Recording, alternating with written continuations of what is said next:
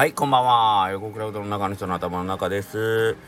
えー今日は、えーっと、お店が休みでしたので、えーっと、あんまり声を出してないので、今、えー声を久しぶりに出したような気がして、うまく声が出ませんでした。えーいつもと声の感じが違うですけど、頑張って、おしゃべりをしようと思うんですけど、えっ、と何日か前に僕ちょっとツイッターでも案内をさせてもらったんですけどえっ、とスポーツジャーナリスト雑誌の「ナンバーっていう雑誌があるんですけど、えー僕結構それ好きで買ってたりするんですけど、えそれで今週の今回のあ2週間に1回発売で今回のナンバーの特集がイチロー選手の特集やったんですけどこのイチロー選手あの去年ぐらいからの高校生にね突然あのサプライズで現れて、えー野球指導をするみたいなニュースとかがなったと思うんですけどその、えー去年3つその高校に指導に行かれた中の一つが地元の高松の高松商業っていう野球部のところの、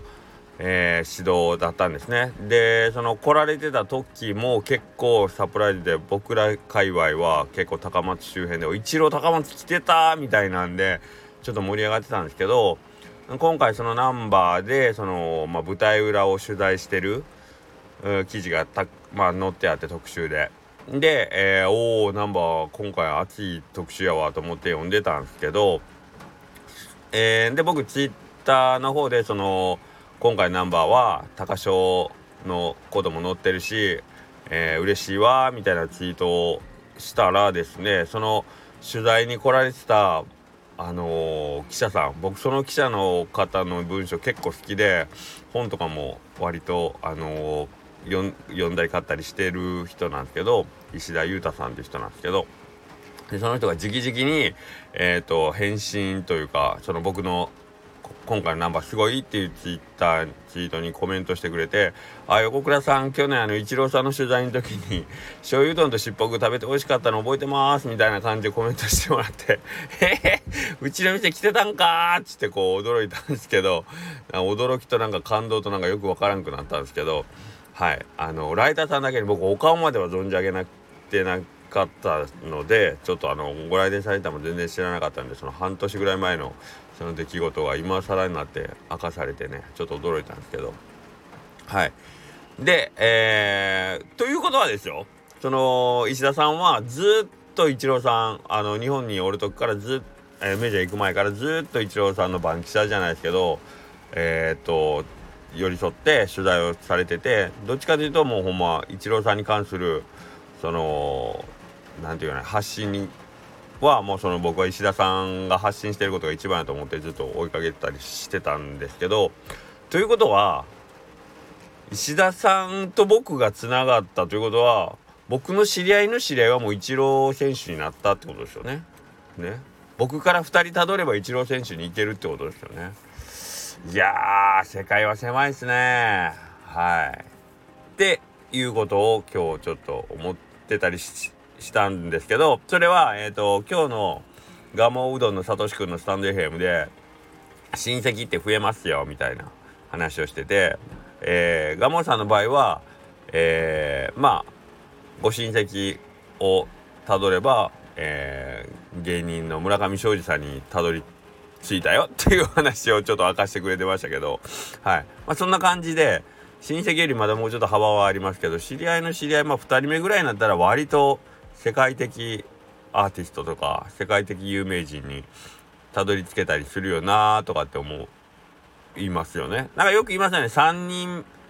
知り合い3人たどったら世界中の人と3人やったから7人やったから世界中の誰とでもつながれるみたいな。話聞きませんでした？何でした ?3 でした？5でした？7でした？15? 100? わかんないけどなんかなありましたね。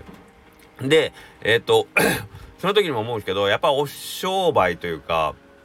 いつもお店一生懸命あのー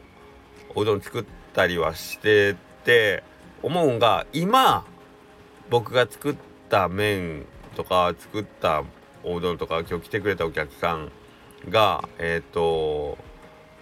まあなんて言ったらいいかな自分の大事な人でる可能性っていうのをいつも思ってなんかこう作るんですよね。まあそのあの正直言ったらそうおうどんもやっぱりいい時であったり悪い時であったりとかっていろんな要因であったりしてなかなかずっとベストコンディションみたいなわけにはなかなか難しいんですけどそれでも毎回その時のベストの状態を、えー、お客さんに提供できるかなっ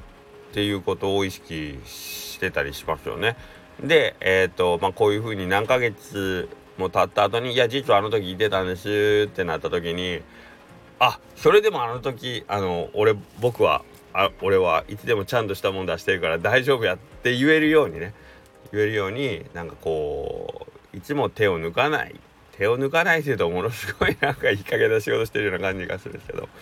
けどまあ自分に正直になんかこう仕事してるかなっていうのはあの多分誰彼胸に持ってるような気がするんでね。うん、なんかそのあのー自分の中のその合格点ではないですけどえっとその一つあの心の支えになってるっていうのがなんかこう今例えば一番自分がこの世で大事にしてる人というか何て言うかな一番大切な人は食べに来てもこの麺で出せるかとかさ、えー、このお食事でいいかとかもしくはあの江頭2時50分さんが いつも言うけど俺はこいつの人生で最後に会うやつかもしれないと思って俺はそいつを笑わしに行くっていうあのスタンスで勝負できてるかっていうところになんか行き着いたりしますよね。うん、あのー、人が見てないからやる。誰かが見てるからやらない。あやるとかなんかこう自分がやるやらないの理由というかあの手抜きをしない理由っていうのは割となんかそのそれはなんか民族とかによって違うんでしょうけど、うん、日本人はよく言いますよね。あのー、誰かが見てる時はきっちりしてるけど 誰も見ていないと、えー、ちょっと横島な心が出るっていうことをなんか聞いたりしません？それで、えー、キリスト教系の人たちは常に神の神様の目があるから、えー、私は常に神と共にあるだから常に正直であることを求められるみたいなことを言ったりするんですけど、まあ、それが恥の文化が日本人であるとかいうことなんですけどまあそういう感じでその自分の中でその意識する目というか、うん、あの自分の中のその心の支えっていうのはどこの部分に置いてもいいと思うんですけどなんかそういう、えー、自分ではない、えー、どこか第三者の視点っていうので、えー、常に自分をこう奮い立たせるっていうことってねやっぱりどころかかしかでは必要必要というか、うん、なんかその意識っていうのは僕もあるなというのはあるんですけどまあ皆さんどんなもんなんでしょうかね。そんな偉そうなこと言いながらね僕今日 ひたすらあの人様のおうどん屋さんに行ってうどんを食べたり ばっかりしてたんであの